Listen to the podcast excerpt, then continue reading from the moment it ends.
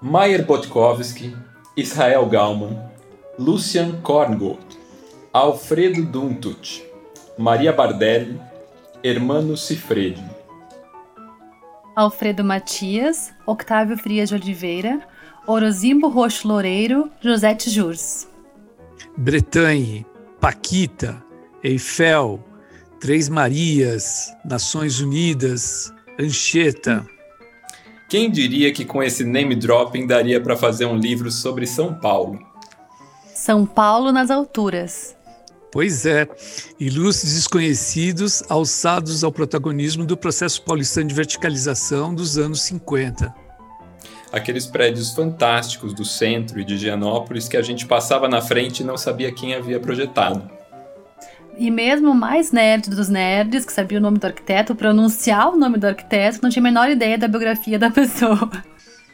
Nosso entrevistado uh, passou, elencou dezenas de personagens e edifícios para recontar um momento do modernismo no Brasil, pouco valorizado até então.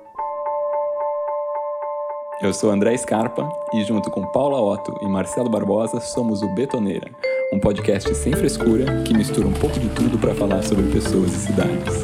E aí, bora? Bora! Hoje estamos aqui com o jornalista Raul Justilores. Atualmente ele é editor-chefe da Veja São Paulo, a Vejinha, e em sua carreira de mais de duas décadas, o Raul foi correspondente em Washington, Nova York e Pequim ao longo dos 10 anos em que esteve na Folha de São Paulo.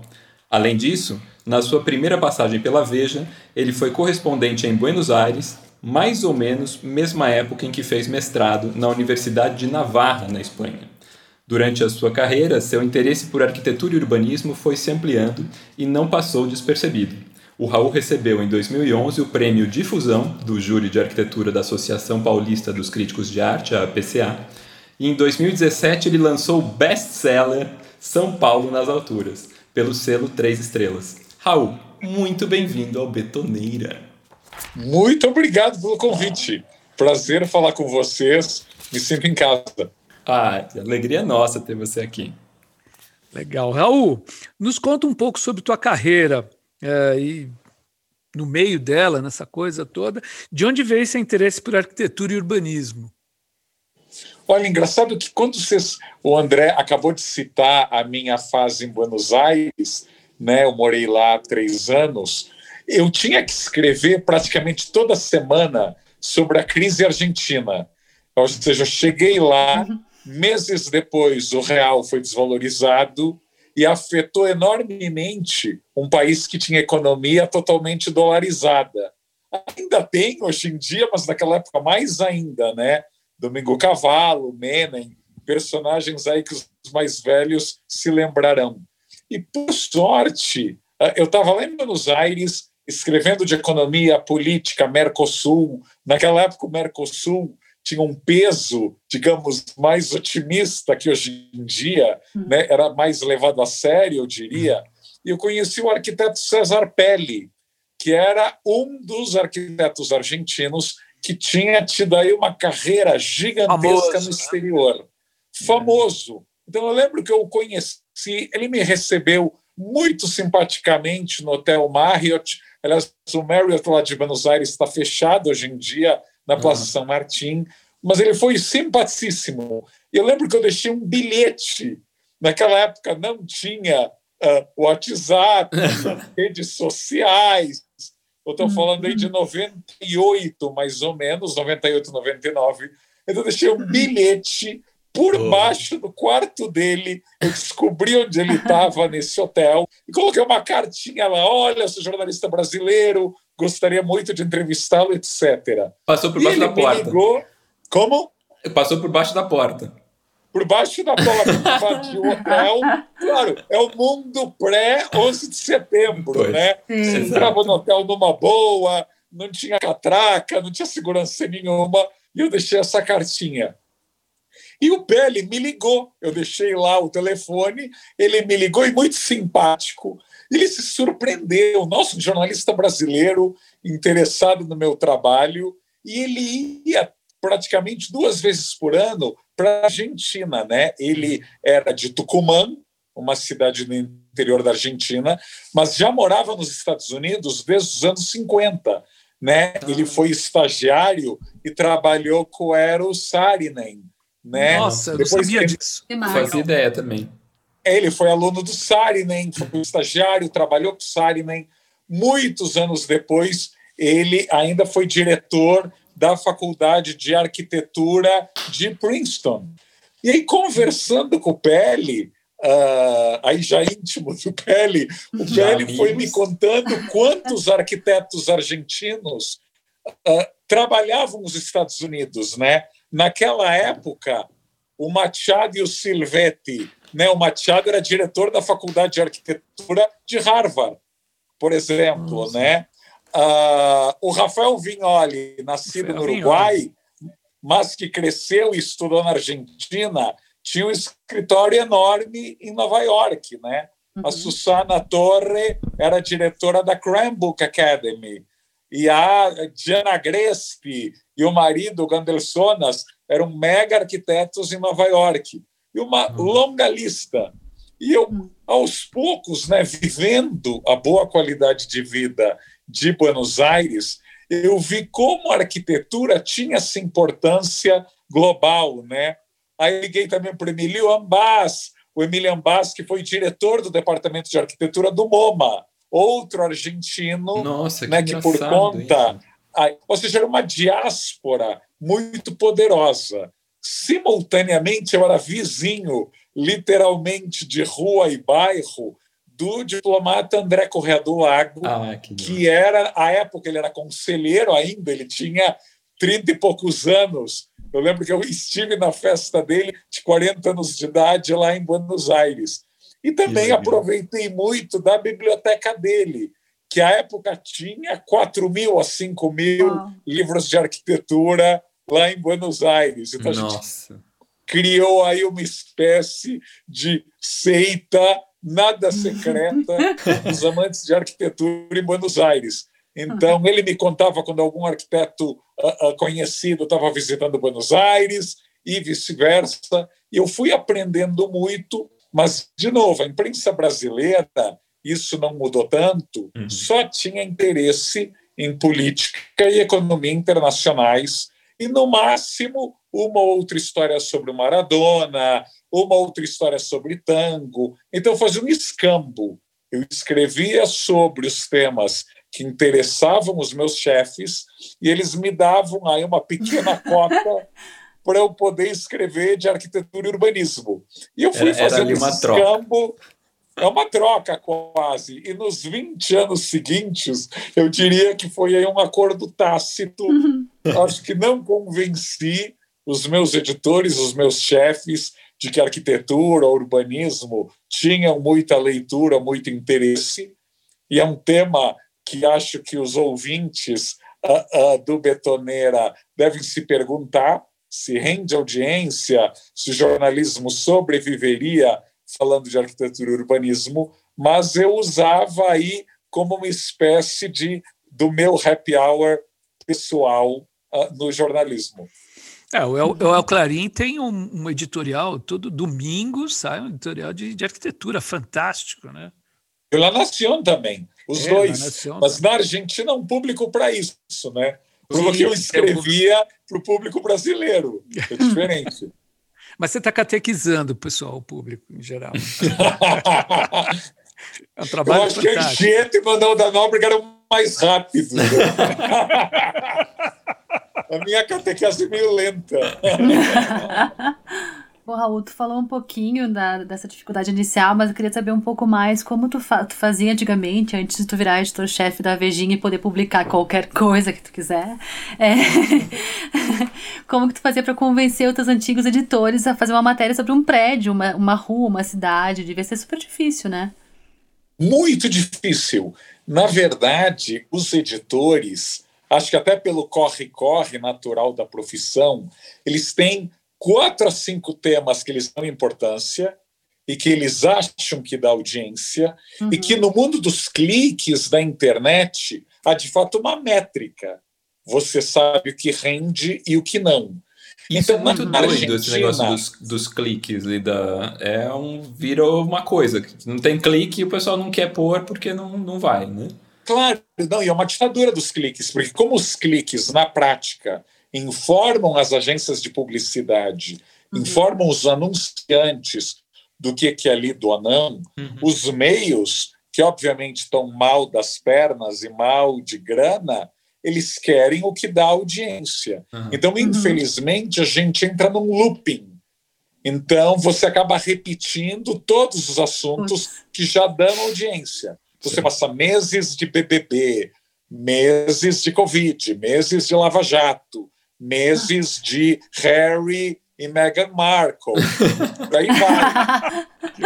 Então, no caso da Argentina, eu tinha, sei lá, como horizonte Menem, Boloco, porque ele tinha acabado de casar com uma ex-Miss Chile, aí tinha Corralito, Cavalo, inflação, eleições, mas eram temas aí muito, muito repetitivos, ou que os brasileiros queriam saber da Argentina. Então podia entrar em Buenos Aires, turismo, alfajor, Patagônia. E vira um pouco clichê, né? Vira um pouco temas meio clichês, né? Vira um clichê, né? E aí falar uhum. de arquitetura, aliás, é engraçado porque paralelamente à arquitetura, uma vez morando em Buenos Aires, eu adorava o cinema argentino.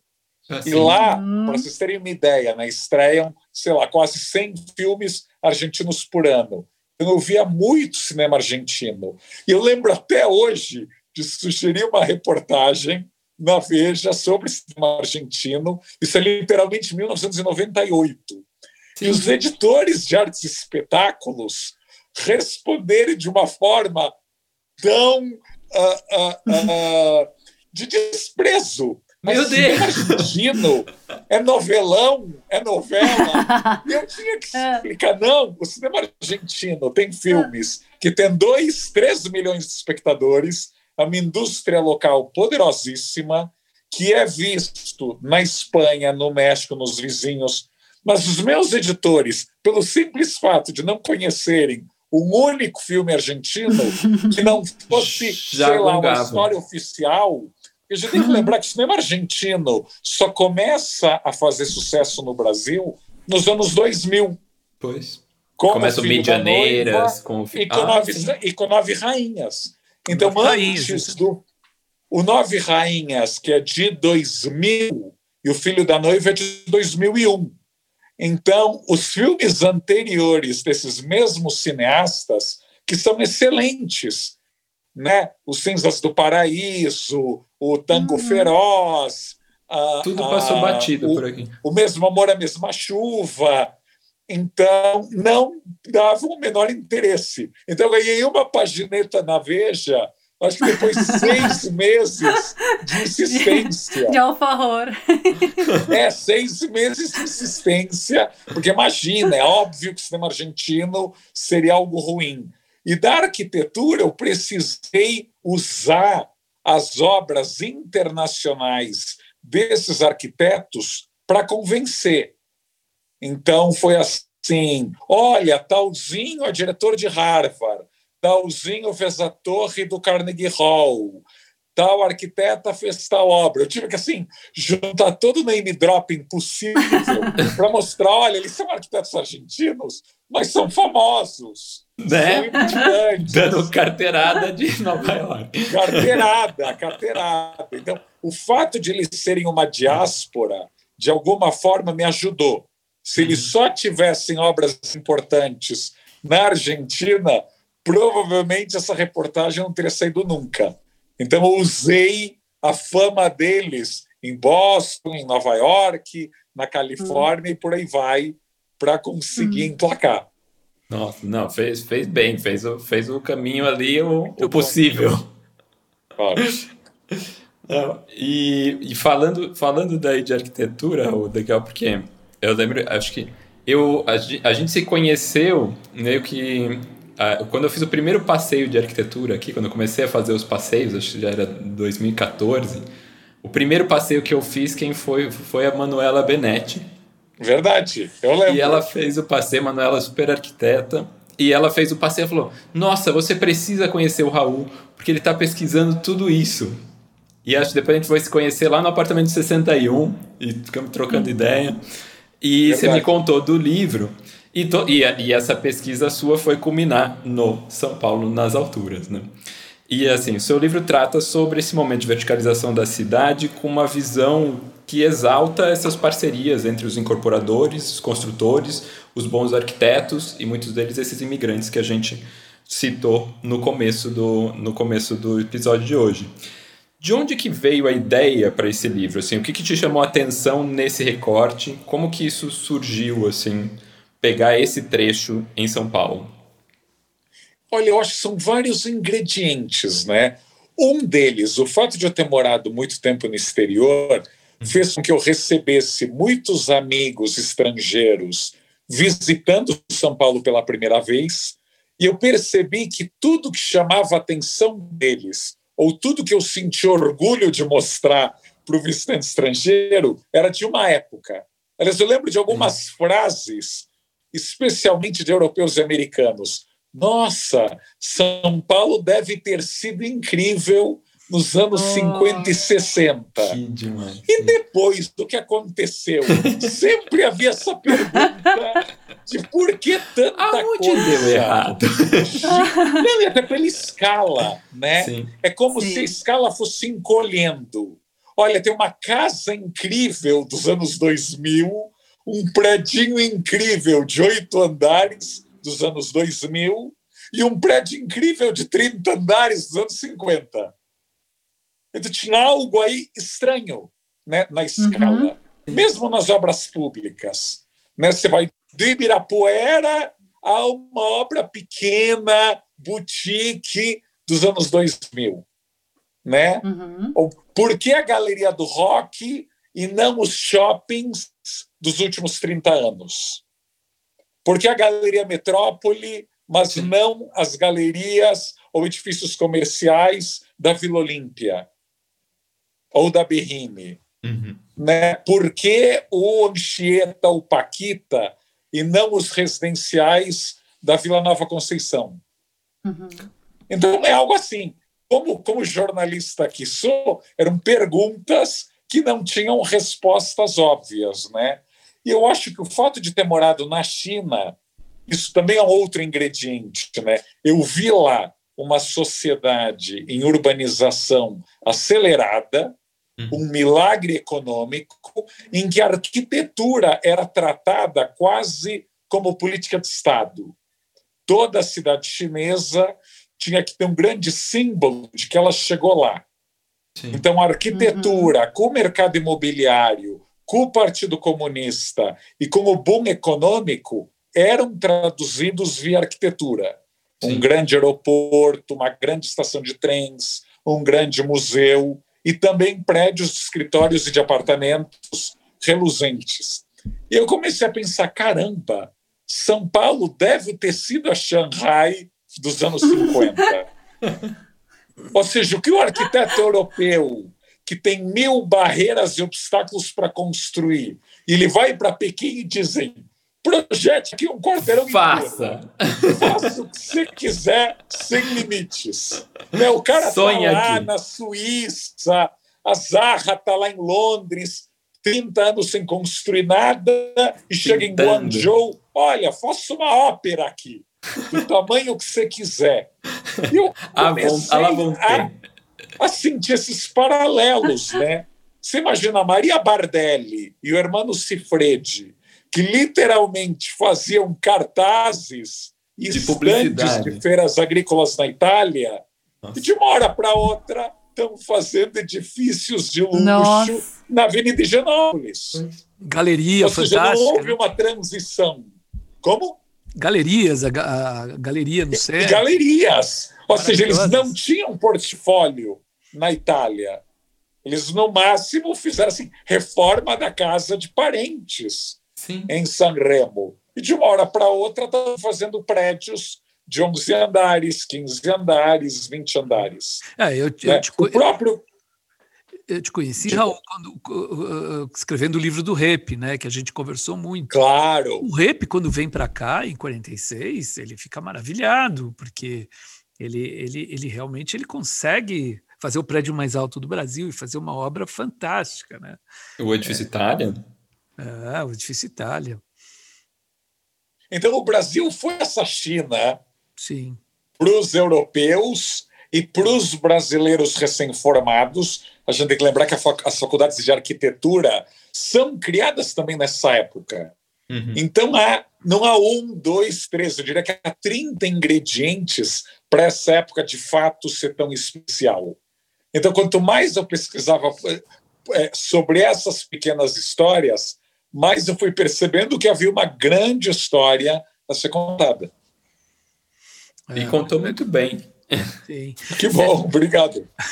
Agora, eu vou fazer uma pergunta, né? Que uh, você, você falou do, do, do, Você comparou a, a, a, produção fantástica de 50 e a produção uh, não tão uh, generosa de 2000. Se você tivesse que fazer um São Paulo nas alturas na década de 2010, pensando no, no mercado imobiliário atual, como é que seria isso?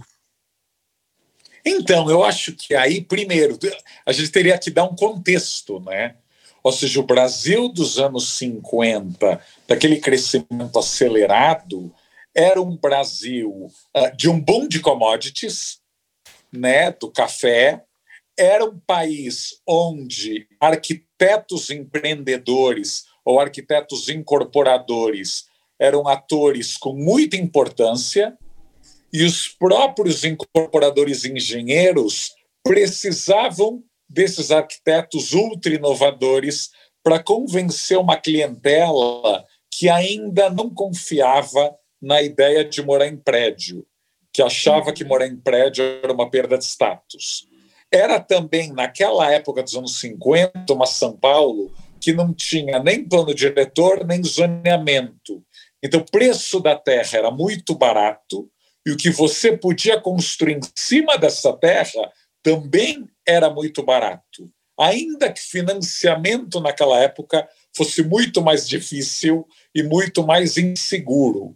Né? Não havia FGTS, não havia caderneta de poupança, não havia bolsa de valores. Então, pulando 50 anos, aí, respondendo a tua pergunta, Marcelo, o Brasil dos anos 2000, apesar do boom econômico, criado pelo apetite chinês, pela nossa soja, pelo nosso ferro, é de uma São Paulo muito mais cautelosa e conservadora. Então, de incorporadoras e construtoras que quebram a cada boom, né, que não sobrevivem mais que uma década ou duas décadas, de uma clientela também muito mais conservadora e que só se preocupa em localização e não em qualidade de projeto e não qualidade de arquitetura, uhum. de uma economia, ou seja, a economia dos anos 50 é uma economia de um país que acreditava que seria uma potência. Né? A economia dos anos 2000 é de booms que duram três, quatro anos, com recessões que duram, às vezes, mais de uma década, né? as chamadas décadas perdidas. Então, acho que a arquitetura é um reflexo do otimismo e da loucura dos anos 50, com a arquitetura dos anos 2000, essa arquitetura conservadora, cautelosa, temerária, com crescimento com pés de barro. Então a arquitetura continua sendo um bom retrato, né, um diagnóstico do uhum. Brasil da época. Sem então, dúvida. o nosso boom econômico dos anos 2000 foi um bom muito menos ambicioso. Né? E não só no mercado imobiliário. Né? O Terminal 3 de Cumbica, os Nossa. estádios da Copa, a Vila Olímpica do Rio de Janeiro, o próprio Museu do Calatrava no Rio. No Rio.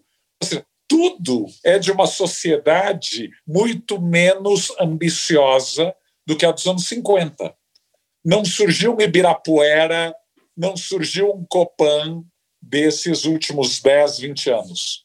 É muito Sim. doido isso, né? Não surgiu é, um Copan, é. o Copan 1960 ser ainda essa uma das essa maiores maravilha, né? nacional. Né? Qual é o conjunto nacional do Porto Maravilha? Conjunto nacional, exato. Qual é o conjunto nacional da Faria Lima? Noai. Uhum. Assim, as capitais nordestinas na última década, elas triplicaram de tamanho de alguma maneira.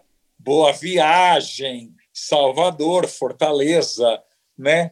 Qual foi uh, o edifício Verde-Mar, ou edifício Enseada, ou Sobre as Ondas do litoral nordestino? É, agora, o, o, o, recorte, o recorte que eu, eu tinha é, é, conversado, é, pedido para você, era mais de 2010. Eu estava pensando é, nessa nova geração de, de, arquitetos e nessa interação maior entre incorporadoras mais uhum. recentes que acabam privilegiando a arquitetura, acabam uh, buscando um, um, uma linguagem um pouco mais contemporânea nas suas arquiteturas é, e, e, privilegiando mais os arquitetos que, que que se valem dessa arquitetura mais contemporânea, né? Os nossos Por exemplo, as árvores, né? Sim, as Sim. árvores. Hoje, e as árvores fez um trabalho assim de fincar uma estaca, né? Porque várias outras claro. acabaram indo atrás, a Vitacom. Hoje você tem até incorporadores que trabalham com Minha Casa Minha Vida, querendo, uh, buscando arquitetos. Sim, uh, a Magic já está É, a Magic, uh, querendo. Mas então, talvez a grande diferença, justamente para o São Paulo nas alturas de hoje, né, voltando à tua pergunta inicial, é que as árvores, a Magic, a UMA, alguns prédios da Vitacom, alguns prédios da Smart em Porto Alegre, ou uh, da, da, da, da, Como é o nome dela no Rio de Janeiro? Acho que é Mosaic. Uhum. Tem a Halt no Recife, né? tem o Missior em BH. Ainda tudo é muito pequeno. Talvez uhum, esse escala, seja o né? diferencial, a escala. Ou seja, as árvores têm 40 prédios entregues, provavelmente uns 500 apartamentos.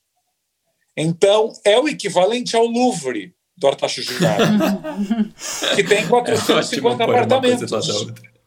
Uhum. Então, você pega os três prédios do Artaxo ali no centro, viadutos, Planalto e Louvre, você são maiores, são maiores que Zarvos, uma uh, e Vitacom de arquitetos juntos.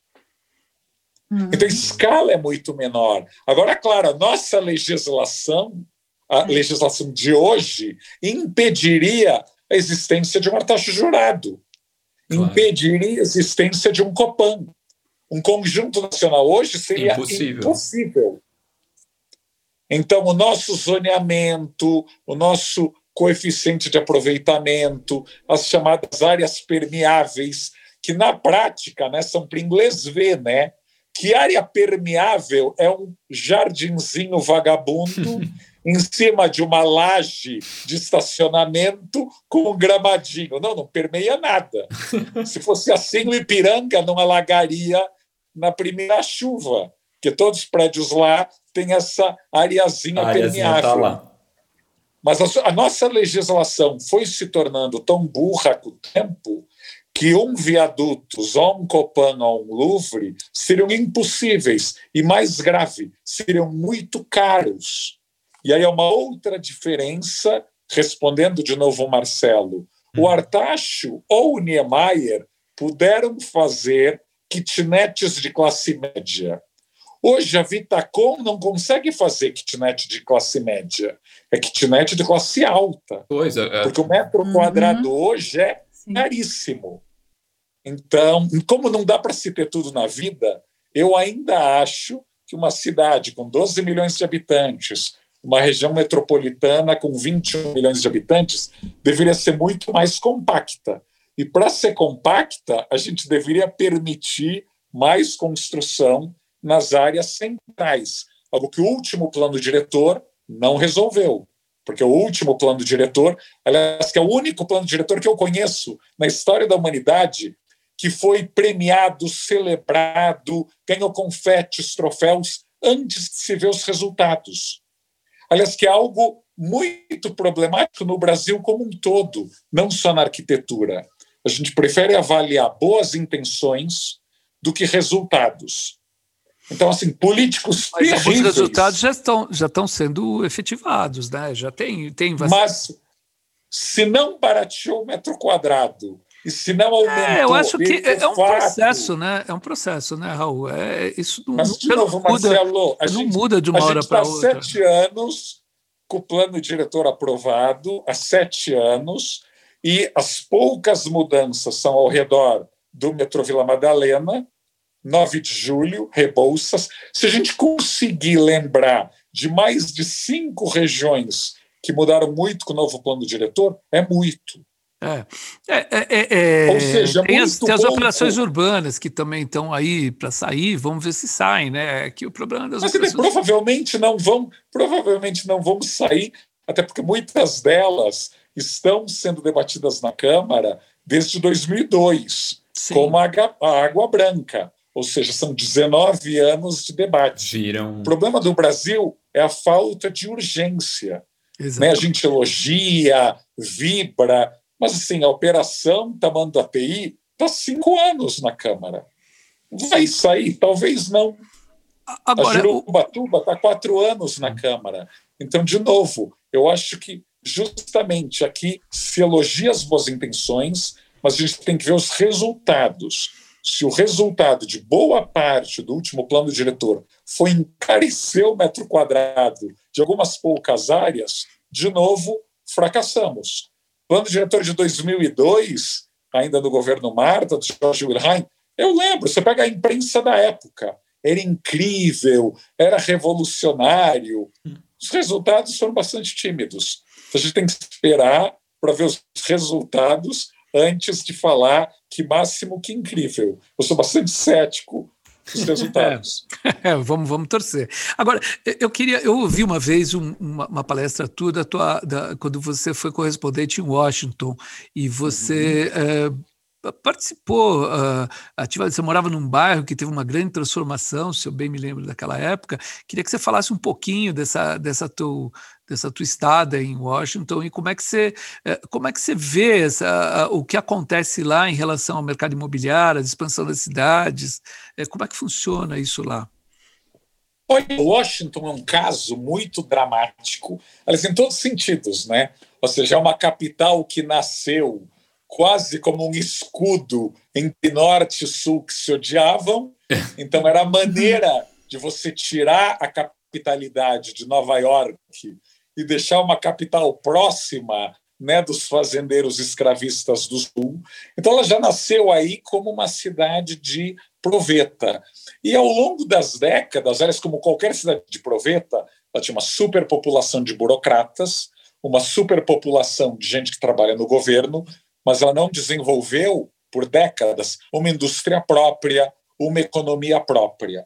E, a partir do século XX, com o aumento das leis de segregação racial, com o aumento dos linchamentos no Sul, com o aumento das políticas que literalmente perseguiam a população negra, Washington virou uma espécie de refúgio, né? Só que ao contrário de Chicago, Nova York, que também receberam grandes populações negras do Sul, Washington só tinha empregos públicos para oferecer. Então, ah, não surgiu um grande Harlem ah, de Washington ou a, a, a, o lado sul de Chicago. Né? Então, Washington foi dando empregos públicos, salários menores, né? mas conseguiu proteger uma grande população negra. Né? Durante muito tempo, aliás, dois terços da população de Washington era negra, mas ainda uma cidade muito partida. Aliás, até hoje é uma cidade partida, Sim. mas era mais ainda, né? Então tinha uma grande área negra, pobre, e área rica branca dos diplomatas, dos funcionários do Banco Mundial, do FMI, da Casa Branca, do Departamento de Estado, etc. Com os protestos nos anos 60, a gente tem, tem que lembrar que no espaço de uma década, Martin Luther King foi assassinado, Bob Kennedy, Malcolm X e, e, e, vários outros, houve aí uma grande revolução né, da população negra que achava que, pelo lado pacífico, não chegaria à igualdade, infelizmente. Então, os chamados riots de 68 colocaram essa parte de Washington em chamas. Então, do final dos anos 60 até o final dos anos 90, a gente tem uma área aí negra, bem no centro de Washington, que é ocupada pelos negros, não por uma política pública, mas sim por ter sido uma área abandonada pelos brancos. Ela foi tão destruída que os preços foram para o chão e aí essa população negra pôde ocupar. Como, de certa maneira, aconteceu com a área do Minhocão ou do centro de São Paulo. Né? Quando as classes uhum. médias vão embora, as classes baixas podem ocupar. E, uh, infelizmente, Washington, além dessa questão racial e da questão da pobreza, teve epidemia de crack. Né? E epidemia uhum. de crack em Washington, Nova York, Baltimore, outras cidades americanas, era uma epidemia que acontecia indoors, né? Ou uhum. seja, ao contrário da Cracolândia paulistana, nos Estados Unidos há invernos de cinco, seis meses. Então, os dependentes químicos precisam ter imóveis onde eles se injetam, onde eles se viciam. Então, Washington tinha esse drama literalmente a cinco a seis quadras da Casa Branca, né, uma área chamada Logan Circle, onde eu morei uh, esses anos em Washington. Então, aconteceu aí uma série de milagres simultâneos, né? Ou seja, crescimento econômico acelerado de Washington, uma mudança violenta das políticas habitacionais.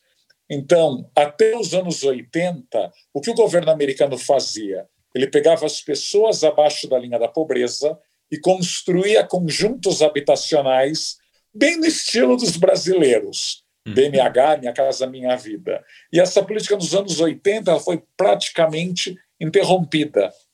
Então, no caso de Washington, tanto a prefeitura quanto o governo federal começaram a fazer vouchers e a produzir aí habitação para aluguel, onde as pessoas não precisavam ter aí uma entrada, uma poupança para morar. Então, essa área muito próxima da Casa Branca, com um metro quadrado muito barato, começou a receber investimentos aí de moradia para locação social. Uh, teve a criação do metrô. Elas o metrô no mundo inteiro, quando bem feito, o metrô também aí é um instrumento para você ter aí uma nova procura imobiliária. Sim. Então você tinha de um lado imóveis de mercado que queriam estar perto do metrô, de outro lado imóveis para essa locação social com muito dinheiro público, dos dois lados, né, tanto para a construção como para a ocupação desses prédios, e teve a melhoria econômica do país. Né? Os anos 70 para os Estados Unidos foram muito ruins, aliás, 60 uhum. e 70, e 80 e 90 teve boom econômico. Né? Tanto Reagan quanto Clinton viveram aí épocas né, de desemprego baixíssimo e um crescimento do PIB enorme. Washington sentiu isso na pele, né? Ou seja, surge uma classe média negra, a imigração volta a crescer, especialmente de asiáticos e africanos. Então, há uma diáspora etíope muito grande em Washington e da Somália e de outros países africanos, né? muito empreendedores da América Central, então, muitos guatemaltecos, salvadorenhos, etc. E aí várias políticas simultâneas mas também o empreendedorismo tão comum nos Estados Unidos fez com que essas áreas, começando por DuPont Circle, ainda que DuPont Circle foi uma coisa mais comum, mais clichê, né? Era um bairro de artistas e gays, os artistas e os gays ocuparam uma área que antes era uma área de crack, e essa área foi crescendo aonde a família típica americana não queria morar. E nos anos 2000, Logan Circle, primeiro com a população negra, depois com essa população branca, muito jovem, que sai dos subúrbios. Ou seja, também é uma mudança drástica aí na demografia e na cultura. Então, o branco de classe média, que nos anos 60 e 70 quis ir morar numa casa grande, com quintal longe da cidade, os filhos e os netos dessa geração não quiseram mais morar nos subúrbios. Já vemos evolução, já vemos evolução. então, é uma longa a, a, a, bibliografia e cinematografia, ou seja, o subúrbio começou a ser considerado algo tóxico, a gente tem que lembrar que Beleza Americana é de 99, né? Magnolia ah, é de 99, sim. essas sim. distopias. Então, o jovem do, do final dos anos 90 começa a se encantar nos Estados Unidos com a ideia da bicicleta, com a ideia do café na esquina com Wi-Fi gratuito, aí é o boom do Starbucks, uma empresa não à toa de Seattle. Então, há várias, vários fenômenos culturais que vão valorizando o que era desvalorizado dez anos antes. Então, Washington, que é uma cidade compacta para o padrão americano, ela acaba sendo valorizada por essas mudanças culturais. E, claro, surge uma indústria, aí sim, talvez a primeira indústria para valer de Washington, que é a indústria tech. Então, há um mini vale do silício lá que atrai justamente esses jovens que eu estava comentando há pouco. Então, muito imigrante, muito jovem solteiro, ou jovens com um único filho, ou sem filhos, e que vão uh, frequentar essa, essa área de Washington. O subúrbio americano também mudou, né? Sim. Então, os imigrantes com famílias grandes vão ocupar as casas que os brancos deixaram.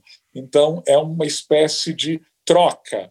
E o mercado imobiliário, nos últimos 15 anos em Washington, foi descobrindo áreas que a prefeitura de Washington identificou como áreas que estavam degradadas e que podiam virar áreas residenciais. Então, especialmente os yards. Então, todas as áreas que tinham armazéns, embarcações, né, antigas áreas industriais de Baltimore. Uhum. Baltimore é um outro caso de cidade portuária muito decadente nos Estados Unidos. Essas áreas começaram a virar residenciais para esse novo público. Agora, de novo, uhum. é os Estados Unidos é um país de multiplicidade de públicos, né? Ou seja, continua havendo subúrbios imensos com a família Doriana com o seu 4x4. Não é que não, não, não foi mistura, erradicado ainda. É, que não quer não. se misturar, mas há também uma população enorme que quer morar na cidade grande e que não é a cidade grande nova-iorquina, né? Washington ainda é uma cidade pequena uh, para os padrões americanos. Mas a gente ouvindo você falar isso, você acha que a gente pode ver um paralelo, mesmo que tímido, para a cidade de São Paulo e assim, mesmo que atrasado, né? A gente começa a ver agora, você falando desse público mais jovem buscando as áreas centrais novamente e inclusive as áreas as antigas áreas Fabris, hoje em dia a gente vê é, muitos programas interessantes como, uhum. como as escolas, que até já foram capa da Vejinha também ocupando grandes pavilhões que eram Fabris antes, com, com, com reabilitação desses espaços. Então acho que se calhar também a gente pode ter essa esperança de, de ver aprendendo de alguma forma ou indo na, indo na onda, mesmo que essa onda rebata aqui com anos de depois. Né? Sim. Isso, eu estou puxando um pouco isso que eu queria te perguntar. Bom, primeiro, né, falar, é, ia falar do, do, falar do futuro, mas é, tentando pensando em falar do agora, né? A gente teve agora 2020 que foi essa é, é, é, esse atropelo. O não ano. Tsunami, né? O não ano. O 2020 é o, o ano PIN. que não existiu. O ano que é, o PIN, é o ano PIN. Você fala, ah, foi 2019, depois PIN 2021. Mas é, não precisamos listar aqui né, os problemas para nenhum ouvinte afundar mais um pouquinho nessa deprê. Mas queria te, queria te propor até um exercício, uma brincadeira aí de de futurologia. Ou, é, até brincando com o nome né, da, do São Paulo Sonha, que foi coluna na Veja, depois virou podcast. Né? O podcast, do, o São Paulo Sonha, ele, ele vai continuar? Ou ainda eu tem espero planos? que sim. Eu espero Pô. que sim. É, eu, como eu estou numa indústria um tanto turbulenta chamada jornalismo, as coisas desaparecem, são cortadas, são canceladas de dia para noite, então. Quem é, sabe tipo, Clubhouse no sábado. Tra traz de volta. O podcast Clubhouse. O São Paulo sonha no Clubhouse. Mas Olha, esse. Uma, uma, proposta, hein? Ó, já fica aí. Vamos, vamos ver se, se, a gente. Daí você convence a gente a ir lá pro Clubhouse. Ó, tá... aí sim. Convida. Nada é fácil, nada é fácil no jornalismo. As grandes marcas, as grandes empresas, anunciantes estão muito mais preocupadas com o TikTok ou com o Instagram ou com os youtubers do que com o jornalismo. Então, assim, você vê uma rede, uma emissora como a Globo, tendo que demitir a prata e o ouro da casa. Imagina Nossa. no meu pequeno, no, na minha minúscula vejinha, a coisa não é fácil. Mas quando a gente tem algum, tiver algum tipo de investimento novo, eu acho que o podcast vai voltar. Mas respondendo a coisa de São Paulo Sonha, olha, a capa da Vejinha sobre o Santa Cecílias, de alguma maneira, lembra muito Logan Circle. Uhum. Sim. Então, sim, ou seja, assim como os Faria Limers, aquela polêmica capa da Vejinha, e as pessoas ficavam horrorizadas, né? Esses Faria Limers são um decalque, uma cópia de Wall Street, de Vale do Silício. Santa Cecília também tem muito de Brooklyn. Sim. Tem muito de Williamsburg, de Dumbo, de Long Island City, de Seattle e de Logan Circle, onde eu morei.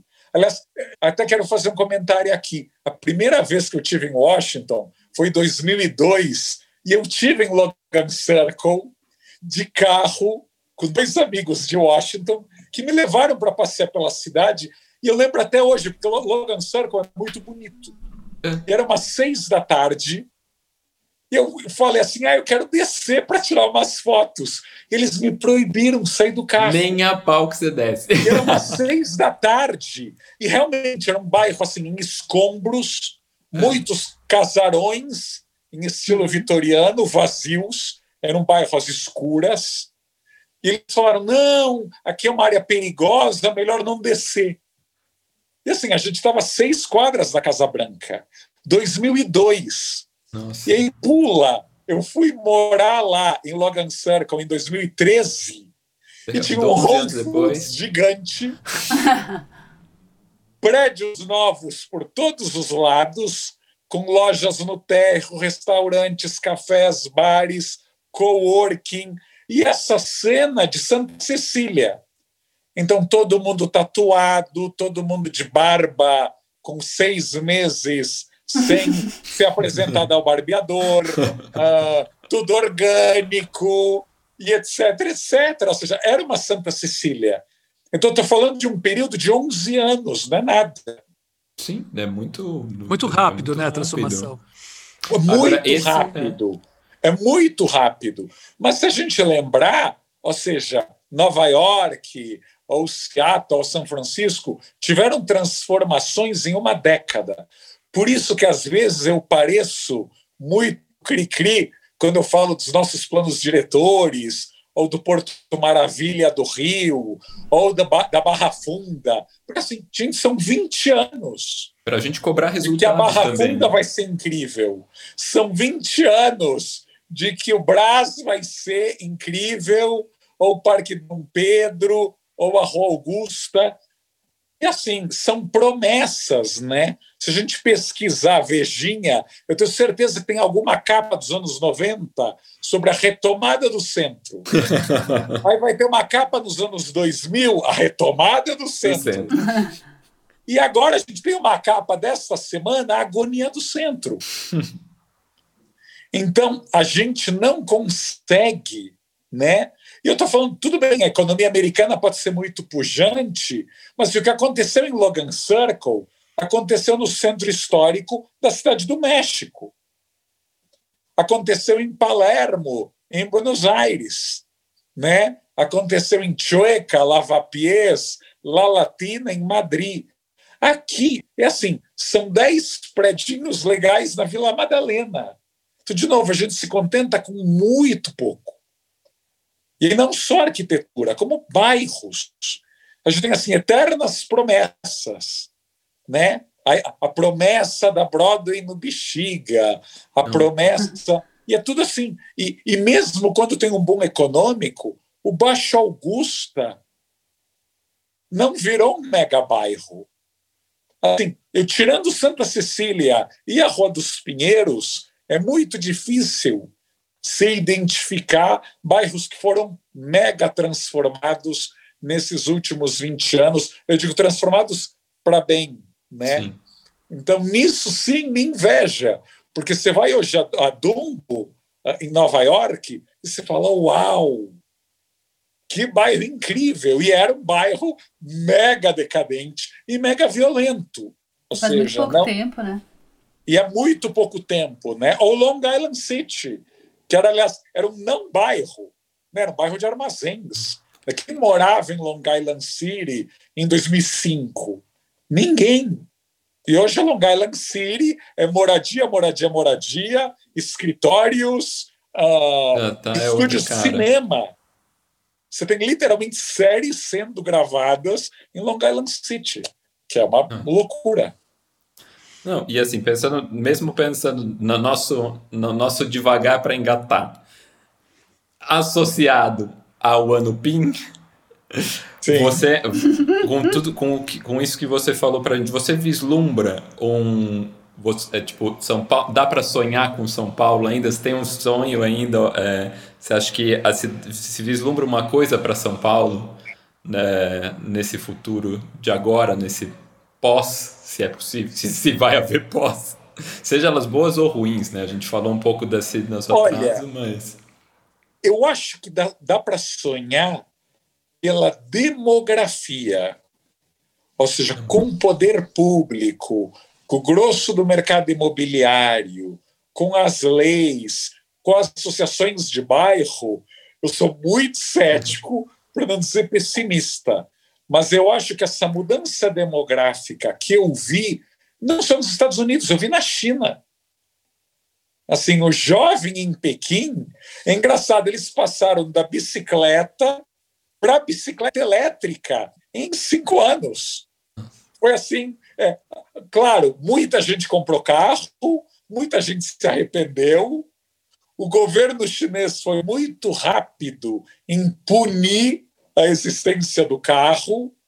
Então, né, Xangai, que é uma cidade mais rica que Pequim, tem uma quantidade muito pequena de carros, porque é caríssimo obter uma licença, porque você tem que participar de um leilão, porque mesmo que você tenha um automóvel, você não pode tirá-lo de casa. Eles foram assim draconianos. Uhum. Agora, você vê, o chinês jovem, ele já está nessa vibe americana, uhum. né? Da bicicleta, do café, da startup, do campus, de se encontrar na rua. Isso é muito forte, né? Como também em Hong Kong, em Singapura, em outras cidades asiáticas, né? Eu tive em Seul há um ano e meio e é uma cidade assim de uma revolução urbanística de cair o queixo. Nossa. Assim, de matar de inveja as cidades chinesas, de matar de inveja as cidades japonesas, de transformação. Né? Seul tem aeroporto, e tem metrô, e tem parques que as cidades americanas nem sonham. Hum. Né? Então, uh, mas é um, por isso que eu falo, tem um zeitgeist que o jovem brasileiro já está nele, uhum. de ter menos propriedades, uhum. de querer ter mais experiências, não de ser carro, mais né? nômade. Não ter carro. De não ter carro, de confiar no Uber ou no 99, de alugar uma bicicleta, de caminhar, uhum. de não achar que é perda de status pegar um ônibus ou um metrô, Sim.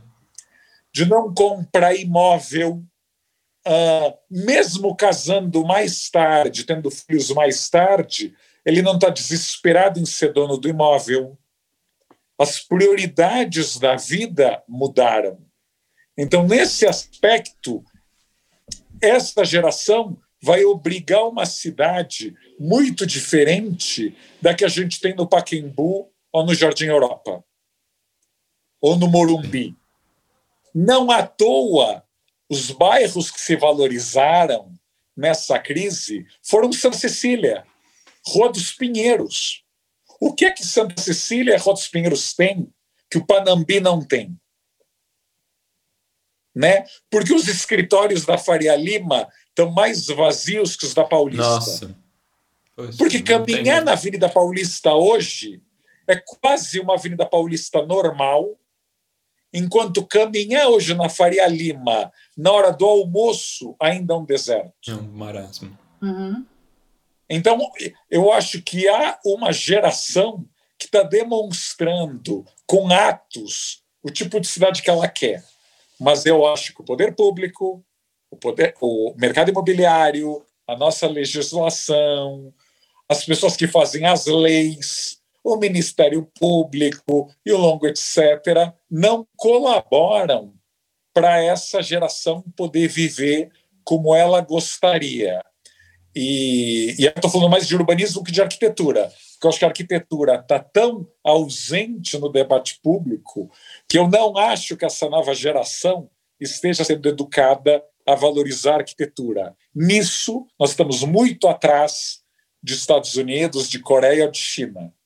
Eu acho que jovem de 23 anos na Coreia, na China, nos Estados Unidos, já quer algo mais bonito, mais fluido, mais transparente do que o jovem brasileiro. Até porque ele não teve oportunidade de ver algo De melhor. ver como é que é. É.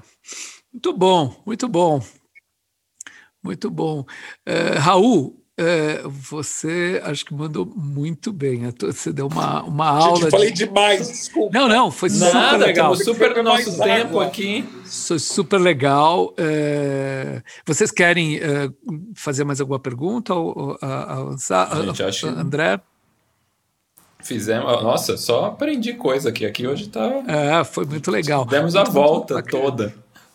Muito, muito legal. Te agradeço muito, em nome do Betoneira, a tua participação, é- é- essa, essa, essa explanação fantástica. E, e- e muito legal essa coisa de a gente falar eh, da, da- da- da- dessa tua experiência de correspondente, que você viu, eh, a- a- você viu acontecer essa transformação. Né? Então, isso para a gente é uma possibilidade muito grande e é uma esperança. Né? Vamos ver se acontece por aqui também. Não, e um, É, um último recadinho: não sejamos, não sejamos conservadores e não pensemos que essa mudança só está afetando os jovens. Eu acho que é importante a gente pensar que a nossa cidade conspira contra todas as idades. A gente tem que lembrar que hoje, quem tem 60 anos de idade, 60, ele está no mercado dos relacionamentos, ele se separa, ele se divorcia, ele está no Tinder, ele faz crossfit, ele corre. Então, não é a pessoa de 60 anos da geração dos nossos pais. E a geração de 70, daqui a 10 anos, vai estar mais sacudida. E vai querer caminhar, e vai querer ter calçada boa. E, de novo, a gente não está sabendo preparar cidades para quem tem 20, mas também não estamos sabendo acompanhar é, esses novos seres urbanos que têm 40, 50, 60, 80 anos, cada vez mais longevos e tomara vacinados. Tomara. Raul, foi um prazer te ter aqui. A gente sempre falou desde o começo sobre Betoneira que tu era uma das pessoas que a gente queria muito trazer. O nosso colega podcaster maravilhoso. Então, muito obrigada. Imagina, obrigado, Paulo. Obrigadíssimo. Raul. Obrigado, É uma Raul. alegria ter você aqui. Que bom. Foi um Muito prazer. legal. Prazer Bom nosso. podcast. Super abração. Tchau, tchau. Até mais. Tchau, tchau. Obrigado. Tchau. Tchau, tchau. E esse foi mais um Betoneira, e este episódio contou com trilha sonora de Mário Capi, identidade visual de Flora Canal e Stefano Azevedo Aita, roteiro de Francesco Perrota Bosch. O print da nossa tela foi minuciosamente registrado pela nossa fotógrafa oficial Ana Melo, edição e finalização de José Barrichello. Este episódio foi gravado na casa de cada um enquanto não podemos voltar para os maravilhosos estúdios do Baco Arquitetos, no coração da Vila Buarque.